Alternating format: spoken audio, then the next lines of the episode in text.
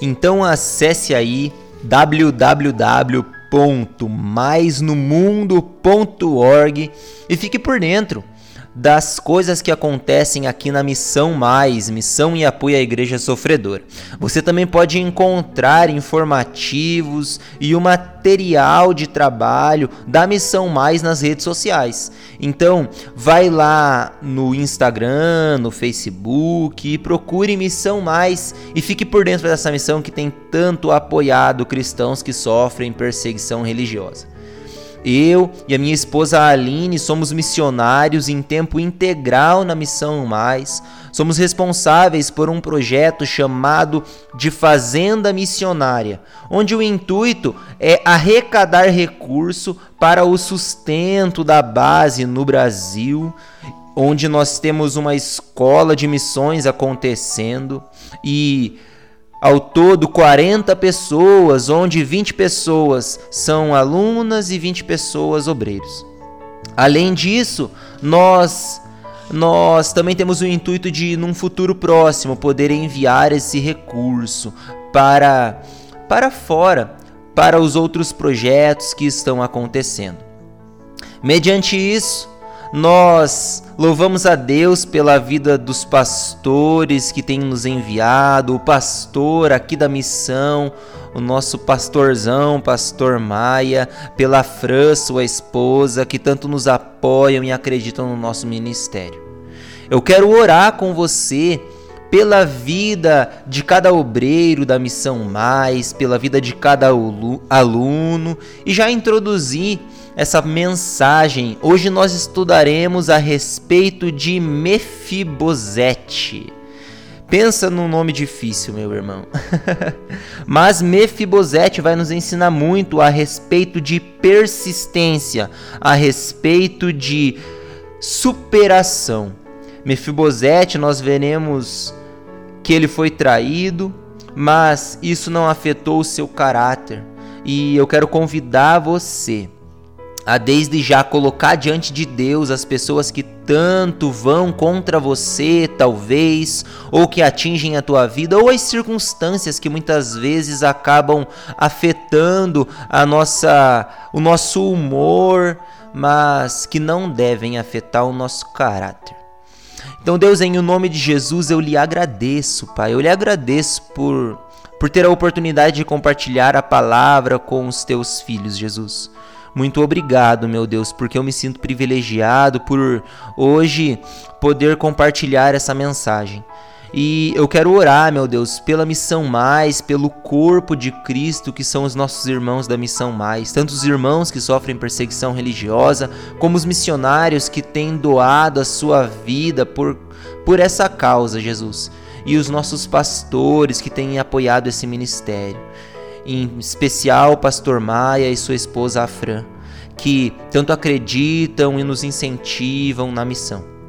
Deus, nós colocamos eles diante de ti, nós colocamos essa palavra diante de ti que ela venha encontrar guarida nos corações, Jesus. Que cada pessoa que ouvir essa mensagem possa ser edificada e transformada por intermédio da tua palavra.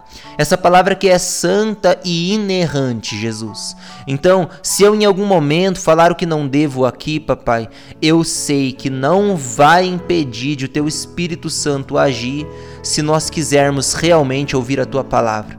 Afinal, meu Deus, o propósito aqui é falar única e exclusivamente da tua palavra, Jesus. Então, esvazia-me de mim mesmo, papai. Eu lhe peço, limpa-me, Jesus, para que a tua palavra possa ser transmitida de uma forma a as pessoas entenderem. O maior propósito é que entendam a tua palavra, Jesus.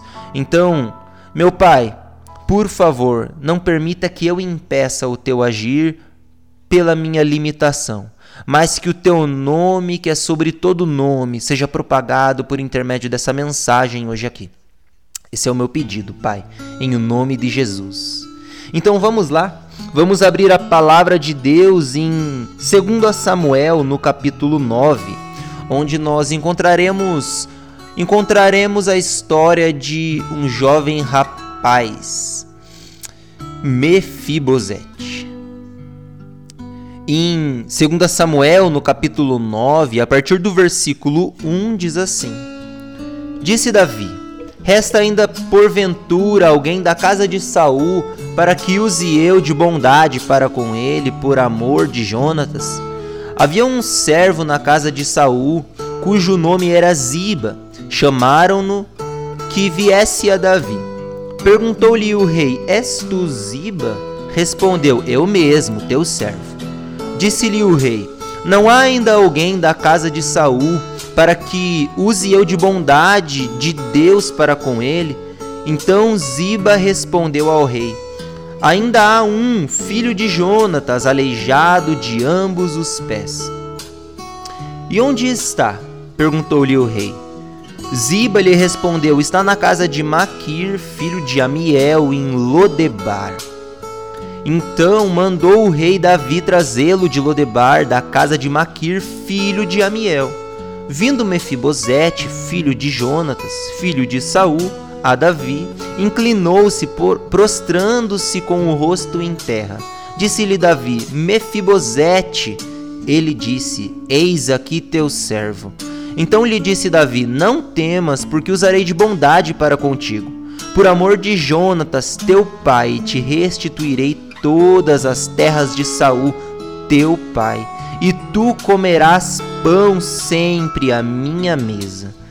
Então se inclinou e disse: Quem é teu servo, para teres olhado para um cão morto, tal como eu?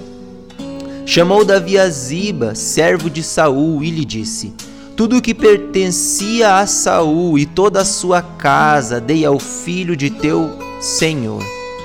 Trabalhar-lhe-ás, pois, a terra, tu e teus filhos e teus servos, e recolherás os frutos, para que a casa de teu senhor tenha pão que coma.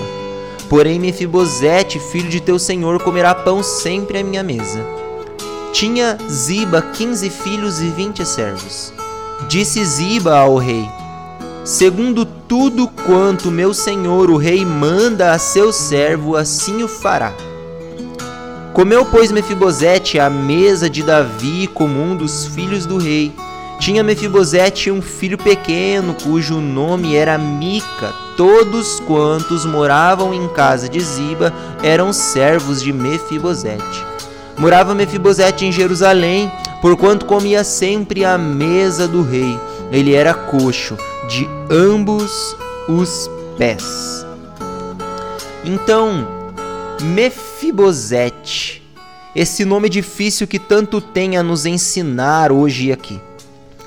Para entendermos a história de Mefibosete, é importante nós nos atentarmos também à história dos seus antepassados, seu pai Jonatas e Davi, além de Saul. Mas o que falar de Davi? Davi que chama Mefibosete para honrá-lo Davi, um homem cheio de altos e baixos, poderia liderar um exército, mas era um fracasso em sua família. Caía e se levantava. Ora estava triunfante em comandar um exército, ora estava fugindo e liderando os fracassados. Ora seus olhos estavam contemplando somente o Senhor dos exércitos, como sempre se referia, e ora seus olhos estavam desejando a mulher do próximo. Esse é Davi, um homem muitas vezes volátil. Ele ora estava bem, ora estava mal. Ora ele era o homem segundo o coração de Deus. E qual motivo? Ele precisava estar se arrependendo constantemente porque constantemente ele estava caindo. Nós vemos a história de Davi em, momentos que ele que ele está liderando um exército. E logo em outro momento ele precisa liderar um exército fracassado, muitas vezes por causa da sua liderança. Muitas vezes ele é visto como um bom líder no seu exército, outrora ele não saiba liderar a família. Afinal, a sua família sofreu consequências da sua irresponsabilidade como sacerdote do lar. E desde já eu quero convidar você a pensar como você tem sido como um sacerdote do seu lar. Muitas vezes nós nos atentamos a querer abraçar o mundo, liderar tudo e todos, mas não estamos propensos a estender a mão àqueles que estão na nossa casa. Não valorizamos aqueles que estão ao nosso lado, aqueles que estão caindo e precisando da nossa ajuda. Talvez nós fazemos como Davi. Vemos a mulher do próximo e nos interessamos mais por ela do que propriamente pela nossa esposa, pelo nosso familiar. Talvez você não tenha se atentado ao sofrimento do seu filho. Talvez você não está se atentando ao sofrimento de cada um em específico da sua família. Pois hoje eu quero lhe convidar a, a mudar a ótica, mudar a sua visão a respeito de quem você tem em casa. Afinal, Deus colocou na sua casa pessoas para que você ensine. Primeiramente, antes de querer ganhar o mundo, salve a sua vida, salve a sua casa. Afinal, o tombo dos seus familiares, tenha certeza que vai resultar posteriormente no seu fracasso. Afinal, quem ama um filho e se alegra quando ele está caído? Quem ama uma esposa e se alegra quando ela está caindo? Quem ama um esposo e se alegra com a sua derrota? A verdade é que quando os nossos familiares estão sofrendo, nós sofremos também. Mas podemos falar de Jonatas, o pai de Mefibosete. Após a sua morte, Davi escreve uma canção e ordena que seja ensinada aos filhos de Judá. É chamado o hino ao arco. E se você for em, em 2 Samuel, no capítulo 1, a partir do versículo 17, vai relatar um pouco. Todo esse capítulo 1, ele é chamado o hino do arco, o hino ao arco mas nós não leremos tudo e vamos retirar alguns trechos que nos ensinam a respeito de quem era Jonas, a respeito de sua fidelidade, tantos atributos que é dado a ele por intermédio da própria palavra de Deus. Então, em 2 Samuel, no capítulo 1 e versículo 17, diz: Pranteou Davi a Saul e a Jonatas, seu filho, com esta lamentação determinando que fosse ensinado aos filhos de Judá o hino ao arco, o qual está escrito no livro dos justos.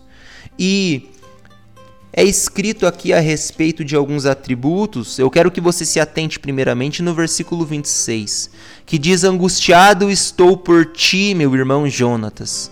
Tu eras amabilíssimo para comigo.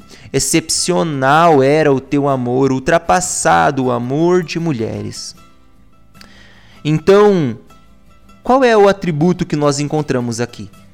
Primeiramente, Jonatas era um grande amigo de Davi. Ele chega a dizer: excepcional era o teu amor, ultrapassado o amor de mulheres de uma forma figurativa, dizendo que amava muito a Jonatas. E por que isso acontecia? Veja no versículo 22 que diz a respeito das qualidades de Jonatas como um, como um guerreiro. E diz assim: sem sangue dos feridos, sem gordura dos valentes, nunca se recolheu o arco de Jonatas, nem voltou vazia sua espada de Saul. Jonatas, ele era um guerreiro. Ele é visto na palavra de Deus como um valente e ele estava sempre ao lado de Davi, por mais que o seu próprio pai, Saul, pai de Jonatas, estivesse perseguindo a Davi. Certo momento, Jonatas entende que realmente Davi tinha sido escolhido por Deus e ele prefere que Davi reine em seu lugar. Afinal, Jonatas era o herdeiro do reino. Mas mesmo assim, ele prefere que Davi, ungido de Deus, assuma aquele posto. E nós vemos aqui um atributo que nos desafia a abrirmos mão dos nossos bens, abrirmos mão dos nossos status, abrirmos mão de uma vida muito boa, de uma vida de autoridade, de reconhecimento na história, para que a unção de Deus sobre Davi realmente o leve ao trono do reinado. Você estaria disposto a fazer como Jonatas fez? Abrir mão do seu status como rei, a ponto de não apoiar o seu próprio pai para que um amigo fosse elevado ao trono, afinal era Deus que estava o instituindo como rei? Você teria coragem disso? Você está disposto a abrir mão das coisas que te elevam num patamar diante da sociedade, para que o nome de Deus seja glorificado na vida de uma outra pessoa? Você está disposto a isto? Pois saiba que se você estiver disposto a isto, não é apenas na vida da outra pessoa que o nome de Deus será glorificado. Porque Deus não glorifica o nome dele apenas em status perante a sociedade. Deus glorifica o nome dele nas pequenas coisas. A palavra de Deus diz que Deus escolhe as pequenas coisas. Deus escolhe aqueles que não são para confundir os que são. Ou, vamos dizer assim, aqueles que acham que são alguma coisa. Jonatas era um homem muito fiel e logo no próximo versículo, no versículo 23, nós veremos o seguinte: Saul e Jonatas, queridos e amáveis, tanto na vida como na morte, não se separaram. Eram mais ligeiro do que as águias, mais forte do que os leões. Como eu lhe falei, Jonatas foi tão fiel a Davi que ele abriu mão de seguir ao seu pai para estar com Davi. Porém, na morte de Saul, Jonatas estava lá. Porque Jonatas não queria ver a derrota do seu pai. O que ele queria era ver o cumprimento da palavra de Deus. Jonatas reconheceu que Davi era o homem escolhido por Deus para reinar em Israel, e ainda que Davi não tivesse sido empossado, e mesmo sendo o herdeiro natural do trono na posição de príncipe primogênito, ele demonstrou fidelidade a Davi, revelando que a amizade entre ambos era desinteressada. Quando Davi fosse empossado como rei de Israel, ele seria seu segundo. Isso está escrito em 1 Samuel, no capítulo 23, versículo 17 que diz: E lhe disse: Não temas, porque a mão de Saul, meu pai, não te achará, porém tu reinarás sobre Israel, e eu serei contigo o segundo. O que também Saul, meu pai, bem sabe. Esse era o pai de Mefibosete. Mefibosete, que na realidade nós chamamos de Mefiboshet, Mefiboshet, aleijado de ambos os pés. Segundo Samuel, no capítulo 4 e versículo 4 diz: Jonatas, filho de Saul, tinha um filho aleijado dos pés. Era da idade de cinco anos quando de Jezreel chegaram as notícias da morte de Saul e de Jonatas. Então sua ama o tomou e fugiu. Sucedeu que, apressando-se ela a fugir, ele caiu e ficou manco. Seu nome era Mefibosete. Nós lemos 2 Samuel no capítulo 9, que contou a história de Mefibosete, quando Mefibosete é chamado por Davi. Mefibosete receberia ali todas as terras de seu pai. Porque Davi queria cumprir uma promessa que tinha com Jonatas. Mas quando ele é chamado, aliás, antes de ele ser chamado, quem vem até ele, até Davi é Ziba. Ziba que foi servo de Saul. E está escrito assim: Havia um servo na casa de Saul cujo nome era Ziba. Chamaram-no que viesse a Davi. Perguntou-lhe o rei: És tu Ziba? Respondeu: Eu mesmo, teu servo. Observe o versículo 3 do capítulo 9 de 2 Samuel, que diz: Não há, nin... não há ainda alguém da casa de Saul para que use eu da bondade de Deus para com ele? Então Ziba respondeu ao rei: Ainda há um filho de Jonatas, aleijado de ambos os pés. Sabe aquela vez que mandam lhe chamar e lhe dão um atributo que é irrelevante no momento? É isso que acontece aqui. Davi não estava perguntando como era Mefibosheth. O que ele queria saber era se havia alguém na casa de Saul. Se haveria alguém para que Davi pudesse honrar como promessa cumprimento da sua promessa. Mas logo ele é reconhecido por não ter, por, aliás, por ter uma deficiência em ambos os pés. Ele era aleijado de ambos os pés. Por que isso acontece? Porque as pessoas olham para nós por aquilo que nós temos de defeito. Afinal, nós veremos aqui vários atributos de Mephibosheth. Mas o primeiro atributo que é visto é o defeito.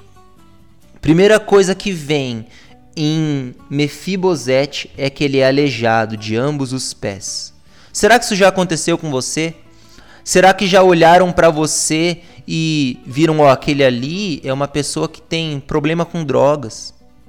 Aquele ali é uma pessoa que tem dificuldade com bebidas. Esse é um que já traiu a esposa.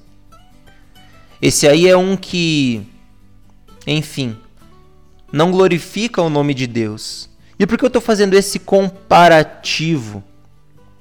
Ser aleijado desqualificava um homem para servir no sacerdócio.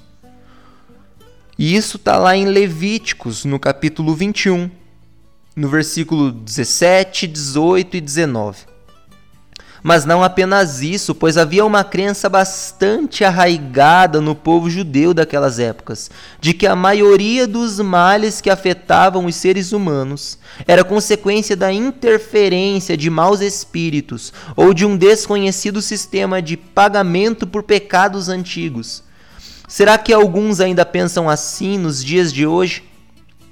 Será que o fato de você ter uma deficiência, de você estar sofrendo, é consequência do seu pecado. É herança de uma maldade que os seus pais fizeram.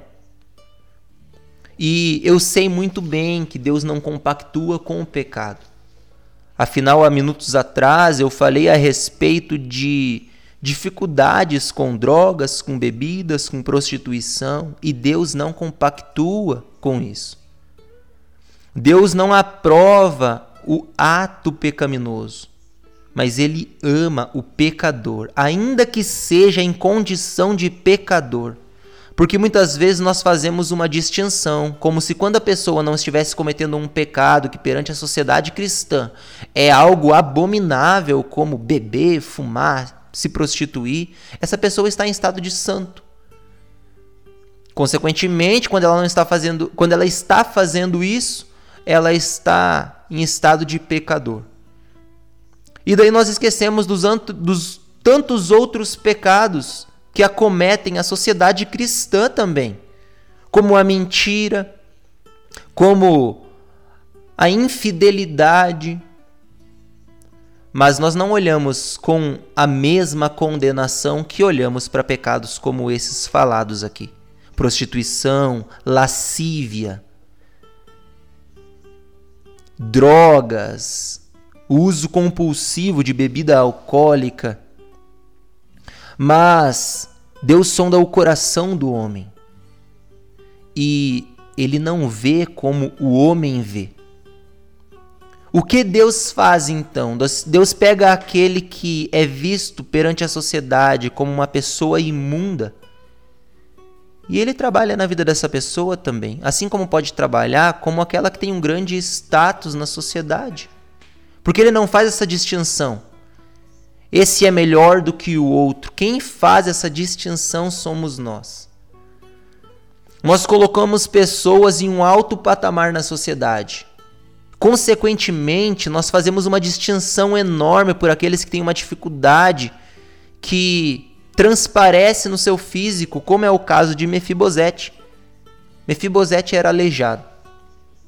E eu, eu já vi várias vezes, não sei você, pessoas que têm uma dificuldade, seja de financeira, seja uma dificuldade física, e é julgada como se ela estivesse em pecado. Essa pessoa está assim porque Deus está pesando a mão sobre ela. Essa pessoa está assim por causa que Deus é terrível. Deus é fogo consumidor. E eu não estou falando aqui que Deus não é. Deus é terrível em amor. Por amor, ele faz coisas grandiosas. Deus também corrige o homem. E muitas vezes ele precisa pesar a mão sobre o homem. Não estou sendo negligente quanto a isso, a Bíblia nos mostra como Deus corrige o povo de Israel em toda a sua trajetória, simplesmente para que o povo de Israel se prostre perante a sua autoridade. Afinal, isso resultaria em bênçãos para o povo de Israel. E o que Deus queria era abençoar o seu povo. E o que ele quer hoje também é isso: que o seu povo desfrute das bênçãos de Deus mas nem sempre as bênçãos de Deus vão vir em uma caixinha bonita.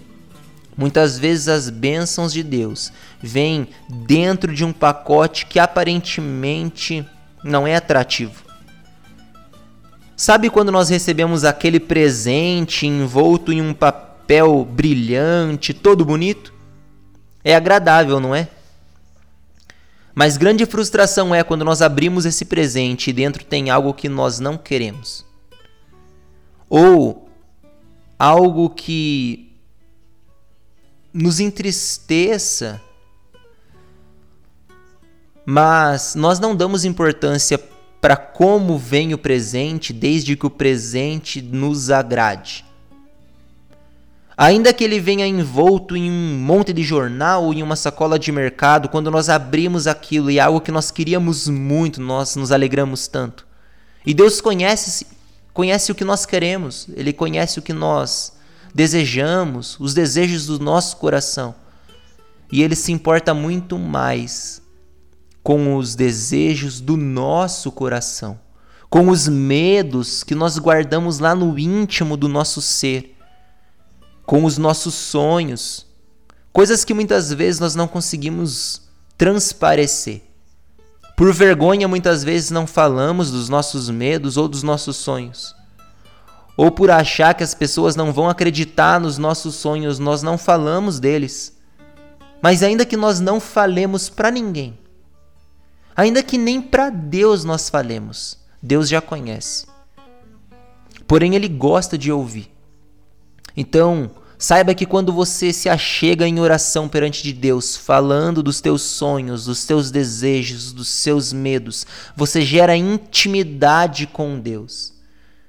E eu não vou falar aqui que Davi era Deus, entenda, não é isso. Deus é soberano e Deus é um só. Porém, nós podemos ver algo comparativo aqui. Que por intermédio da amizade que Davi tinha com Jonatas, a geração de Davi Aliás, a geração de Jonatas vai ser abençoada na história. Mas o destino das pessoas que tinham qualquer deficiência era esmolar para conseguir sobreviver. Os cegos, os amputados, os paralíticos, pelas mais variadas causas, acabavam expostos pelos caminhos, ruas, logradouros e praças públicas. O destino dessas pessoas era viver mendigando. Por causa dessa mentira que tinha na sociedade, como se essa pessoa fosse amaldiçoada por Deus. Mas a Bíblia, em vários momentos, protege o deficiente físico. Isso não era um mandamento do Senhor, isso era uma mentira imposta pelo povo hebreu para que houvesse uma distinção de quem era melhor e quem era pior. E aí, pessoas eram desprezadas por causa da sua deficiência física. Mas olha o que diz lá em Levítico. Levíticos, no capítulo 19 e versículo 14, diz assim: Não amaldiçoarás o surdo, nem porás tropeço diante do cego, mas temerás o teu Deus, eu sou o Senhor. Não farás injustiça no juízo, nem favorecendo o pobre, nem comprazendo ao grande, com justiça julgarás o teu próximo. A realidade é que Deus já tinha dado ordem avisando o povo a respeito dessas mentiras que tinham na sociedade muito antes, muito antes. Mas o povo ele prefere se autoengrandecer menosprezando a miserabilidade do outro. E isso não era só no tempo de Davi. A realidade é que a sociedade onde vivemos, ela faz distinção de pessoas. E há pessoas que são boas e há pessoas que são ruins. E muitas vezes isso é consequência do seu status. Você é bom porque você está bem vestido. Você é mal porque você está mal vestido. E talvez nós, ao caminharmos na rua, quando vamos ver o caráter de uma pessoa que está em uma dificuldade de drogadição, ou a dificuldade que for, talvez essa pessoa mora na rua porque ela foi abandonada muito cedo e Várias outras coisas podem envolver, isso não é em 100% dos casos, mas acontece. Muitas vezes essa pessoa não está na rua porque porque ela é um, um ladrão. Não. Muitas vezes o caráter dela é um caráter admirável e muito mais louvável do que o caráter daquelas pessoas que muitas vezes estão num púlpito pregando a palavra de Deus. Há pessoas que estão na rua hoje dormindo sem um teto, que Deus sonda o coração delas e olha para elas com tanto amor, tanto amor. E o que nós temos feito, como nós temos olhado para essas pessoas. Mas voltando ao texto, não não desvirtuando do que nós estamos falando, mas apenas dando continuidade, em 2 Samuel, no capítulo 9 ainda, e agora no versículo 4, vai dizer: E onde está? Onde está quem? Esse aleijado de ambos os pés? Perguntou-lhe o rei. Ziba lhe respondeu: Está na casa de Maquir, filho de Amiel, em Lodebar. Então Observe primeiramente essa parte B do versículo. Está na casa de Maquir, filho de Amiel, em Lodebar. De acordo com Flávio Joséfo, lá em 2005 ele relatou sobre isso. Maquir era um dos principais da província de Gileade, homem de muitas posses. Tanto que, conforme é relatado em 2 Samuel capítulo 17, versículo 27 ao 29, Maquir foi capaz de fornecer suprimentos a Davi e ao seu exército quando do levante de Absalão. Então, você imagina um homem que teve teve como sustentar, fornecer alimento para Davi e todo o exército que estava com ele. De acordo com os estudos desse historiador Flávio Josefo, ele relata que Maquir era um homem de muitas posses. E era lá que Mefibosete estava. A segunda parte desse dessa parte B de 2 Samuel, onde nós lemos no versículo 4, diz em Lodebar. Lodebar, que na realidade se pronuncia Lodevar. Lodevar. Então, o significado disso é terra seca, terra árida e terra sem pasto. Lodebar levava consigo algumas características no seu nome, algumas características de como era essa cidade, essa terra. E qual era o estado de Mefibosete? Quando nós olhamos para o versículo 8, diz: Quem é teu servo para que para teres olhado para um cão morto, tal como eu? Então Mefibosete, olhando para si mesmo, ele se declara como uma pessoa naquele momento que não poderia causar dano ao rei. Esse cão morto aqui, talvez Mefibosete não esteja se declarando como um mendigo, como uma pessoa na pior situação. Talvez Mefibosete só estivesse falando que ele não estava, não poderia causar danos ao reinado de Davi. Afinal, naquele tempo, era comum uma nova dinastia eliminar os membros da antiga família real. Então em Lodebar, Mefibosete estaria em um lugar de esquecimento onde ninguém se lembraria que restava alguém ainda da família de Saul. Ele poderia estar com medo, pois ainda não tinha declarado o motivo de ele estar ali. Ali aonde? Ali perante Davi. Davi não tinha falado o porquê que queria Mefibosete ali para Mefibosete. Mas Mefibosete atendeu o chamado.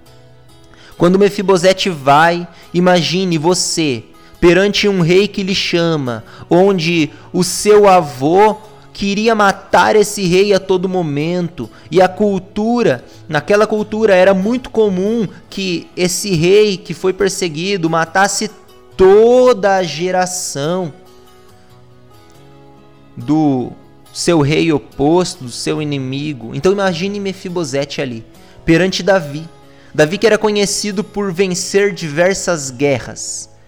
Desde quando ele começa a ser relatado na Bíblia, desde o início da sua ascensão, ele está em guerra. Ele está derrubando um gigante, Golias. Conheciam como era Davi. Mas esse mesmo Mefibosete, ele atende o chamado. E no capítulo 16 de 2 Samuel, no versículo 1, 2, 3 e 4, nós veremos a respeito da traição que é feita contra Mefibosete. Por quê? Porque nesse nesse nesse ínterim, Mefibosete é honrado por Davi, como nós lemos aqui. Versículo 12 e 13 de 2 Samuel, no capítulo 9, diz: Tinha Mefibosete um filho, pequeno, cujo nome era Mica. Todos quantos moravam na casa de Ziba eram servos de Mefibosete. Mefibosete Morava em Jerusalém, enquanto comia sempre à mesa do rei. Ele era coxo de ambos os pés. Então, mesmo sendo coxo de ambos os pés, Davi o convida para assentar à mesa com ele dia após dia e entrega as terras de seu pai em suas mãos. E diz assim: Este aqui, este Ziba, agora será teu servo, Mefibosete o que você mandar, ele fará. Se você mandar ir, ele irá. Se você mandar voltar, ele voltará. Afinal, ele será teu servo. A vida dele estará em suas mãos. E observe o que é dito em 2 Samuel, no capítulo 16. Tendo Davi passado um pouco além, dobrar, dobrando o cimo Eis que lhe saiu ao encontro Ziba, servo de Mefibosete, com dois jumentos albardados, e sobre eles duzentos pães, cem cachos de, de passas, cem frutas de verão e um odre de vinho. Perguntou o rei a Ziba: Que pretendes com isto? Respondeu Ziba: Os jumentos são para a casa do rei, para serem montados o pão e as frutas de verão para os moços comerem, o vinho para beberem os cansados no deserto. Então disse o rei: Onde está, pois, o filho de teu senhor? Respondeu Ziba ao rei: Eis que ficou em Jerusalém, pois disse: Hoje a casa de Israel me restituirá o reino de meu pai. Então disse o rei a Ziba: Teu é tudo que pertence a Mefibosete Disse Ziba: Eu me inclino e ache eu mercê diante de ti, ó Rei meu Senhor. O que nós lemos aqui? Nós lemos a respeito da traição de Ziba com Mefibosete. Mefibosete, como nós sabemos, já foi repetido aqui, era aleijado de ambos os pés.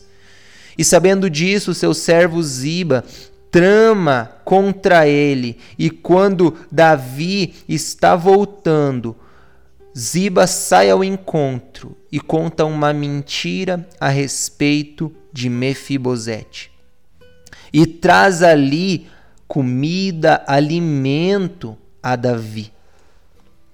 E agora o estado desse desse homem Mefibosete, que outrora estava em Lodebar, uma terra árida, aleijado de ambos os pés, escondido, talvez não visto pela sociedade. Agora, mais uma vez, ele é traído. E tudo que ele tem, tudo que ele tinha, todos os bens que Davi tinha dado a ele, já não são mais dele. Estão nas mãos de seu servo Ziba, Ziba o traidor. Mas nós devemos olhar para Mefibosete pelo seu caráter e não pela sua condição. Não como ele é visto, como Ziba olhou para ele. Vocês lembram como Ziba olhou para ele? Ziba olhou para ele como sendo aleijado de ambos os pés. Mas Davi vai olhar para ele de uma forma diferente. Aliás, Deus vai olhar para ele como sendo de uma forma diferente. Vai olhar pelo coração. E segundo Samuel, no capítulo 19, vai nos relatar mais um pouquinho a respeito de Mefibosete. E no versículo 25 diz: Tendo ele chegado a Jerusalém, a encontrar-se com o rei, este lhe disse: Por que não foste comigo, Mefibosete? Ele respondeu: Ó oh, rei, meu senhor, o meu servo me enganou, porque eu, teu servo, dizia: Albardarei um jumento e montarei para ir com o rei, pois o teu servo é coxo. Demais disso, ele falsamente me acusou a mim, teu servo, diante do rei, meu senhor. Porém, ó rei, meu senhor, é como um anjo de Deus. Faze, pois, o que melhor te parecer. Observe isso, que é dito no versículo 28. Porque toda a casa de meu pai não era senão de homens dignos de morte diante do rei, meu senhor. Contudo, puseste teu servo entre os que comem a tua mesa. Que direito, pois, tenho eu de clamar ao rei? E aqui nós vemos a respeito de quem era Mefibosete. Mefibosete sabia como as pessoas olhavam para ele. Mefibosete sabia que as pessoas, quando olhavam para ele, viam um aleijado onde os seus pais perderam o reino. Várias pessoas eram contra o reinado de Saul. E só havia Mefibosete de geração. As pessoas olhavam para Mefibosete como esse, e ele sabia disso. E quando ele chega para Davi, ele fala: Quem sou eu para querer alguma coisa.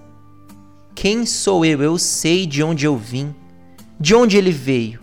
Da casa de Maquir, em Lodebar, uma terra árida, seca e esquecida. Não estou falando que era uma terra desprezível, eu estou falando que era uma terra infrutífera. É de lá que ele veio.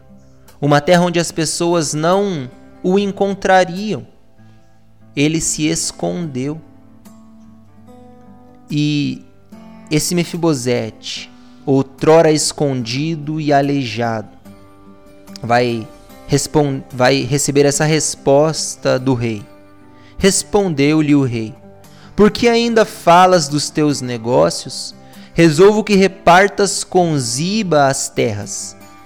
Então agora Davi olha para Mefibosete e fala: ó, para de me explicar o que está acontecendo. Não fale mais dos teus negócios, das tuas terras. Não precisa disso, eu não quero saber.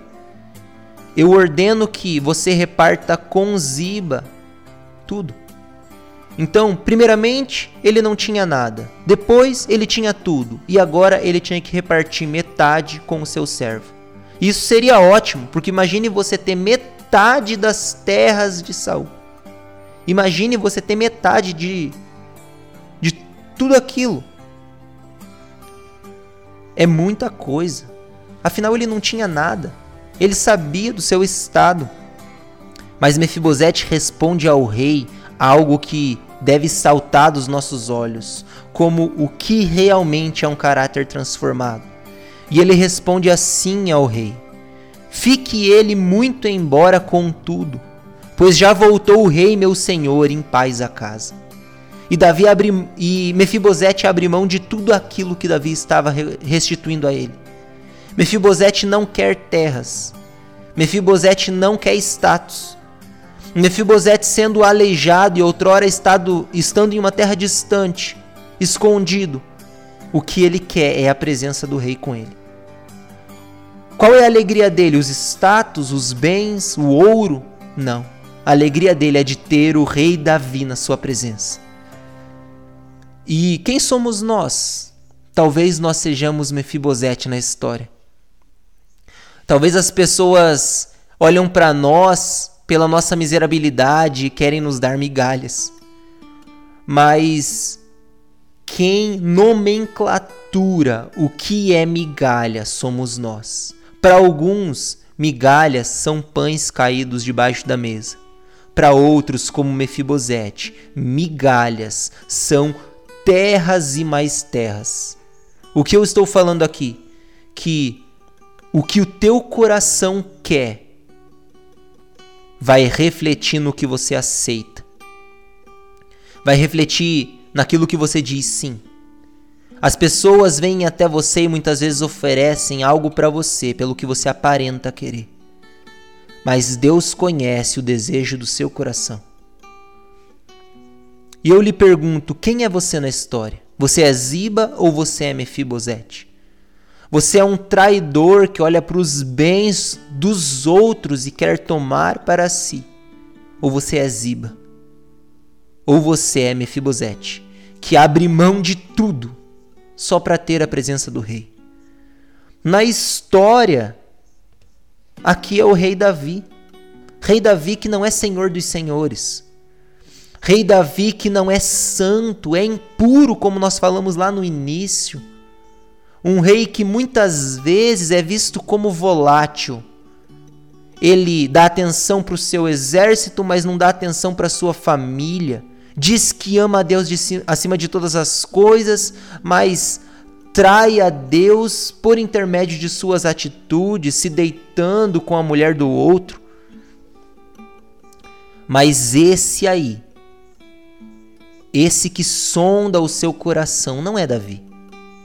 O que a história deve nos ensinar hoje é que tem um rei, que é sobre todo nome, que é Senhor dos senhores, e Ele sabe o que nós realmente queremos, Ele sabe o desejo do nosso coração. E qual é o desejo do coração? Qual é o desejo do seu coração? Será que o desejo do seu coração é realmente estar na presença do Rei? Pois hoje Jesus Cristo lhe pergunta: Você quer estar comigo ou você quer aquilo que eu posso lhe dar? Você quer a minha presença, sentar à mesa e compartilhar do pão que eu tenho para você, da palavra de Deus? Ou você quer as bênçãos que estão nas minhas mãos? Pois saiba que Deus está disposto a te dar tudo isso. Mas grande alegria há no coração de quem entende de que muito melhor é ter a presença do Rei. Muito melhor é estar diante daquele que é soberano sobre todas as nações sobre todas as terras, que tem domínio de tudo e de todos. E quando você entende isso, suas prioridades mudam. Quando você entende isso, aquele que tem poder sobre todas as coisas se alegra muito mais. Saiba que Deus se alegra em lhe abençoar. Ele se alegra em abençoar a sua vida, mas há muito mais alegria em ele ter você na presença dele. Afinal, Jesus Cristo morreu para reconciliar o homem com Deus. Ele entregou o seu filho, o único filho, o unigênito, unigênito de Deus, do Pai, desse Deus que é amor e soberano, esse Deus entregou o único filho para morrer no seu lugar, no meu lugar. E como nós temos olhado para esse sacrifício? Por que ele entregou o seu filho? Ele entregou o seu filho para que você pudesse ter comunhão com Deus. Então hoje Deus lhe convida a ter comunhão com Ele. Eu quero orar pela sua vida, agradecendo por essa rádio hoje, agradecendo por esse momento tão precioso que é estar ouvindo, compartilhando a palavra de Deus. E convidar você, convidar você a estar perto de Cristo, porque na presença dele tem pão, na presença dele tem abundância de tudo. Sente-se à mesa do Rei, porque esse é o seu lugar de origem, na presença de Deus. Senhor, em o nome de Jesus, eu lhe agradeço, Pai. Eu lhe agradeço, pois podemos estar na Sua presença. Nós podemos nos assentar contigo e comermos pão. Nós temos vinho nós temos alegria, não falando de bebida alcoólica, Pai, nós temos alegria na Sua presença. Então, Pai, eu lhe agradeço porque o Senhor olhou para nós, Pai, na nossa situação de miserabilidade, na nossa situação de rejeição e nos amou. Não olhou para as nossas atribuições físicas, para nossas atribui atribuições é, intelectuais, o Senhor olhou para nós, olhou para nós com um olhar de amor, independente de como somos e como estamos. Nós sabemos que o Senhor nos ama. Muito obrigado, Jesus, pelo teu amor que é infinito. Muito obrigado, Jesus. E eu oro, Pai, para que o nosso coração, o meu coração e dos ouvintes estejam diante de Ti, dispostos a estar na Tua presença. Não pelo que o Senhor tem para oferecer, mas simplesmente por amor a Ti, por quem o Senhor é. Um Deus misericordioso, um Deus que não faz acepção de pessoas em o nome de Jesus. Amém.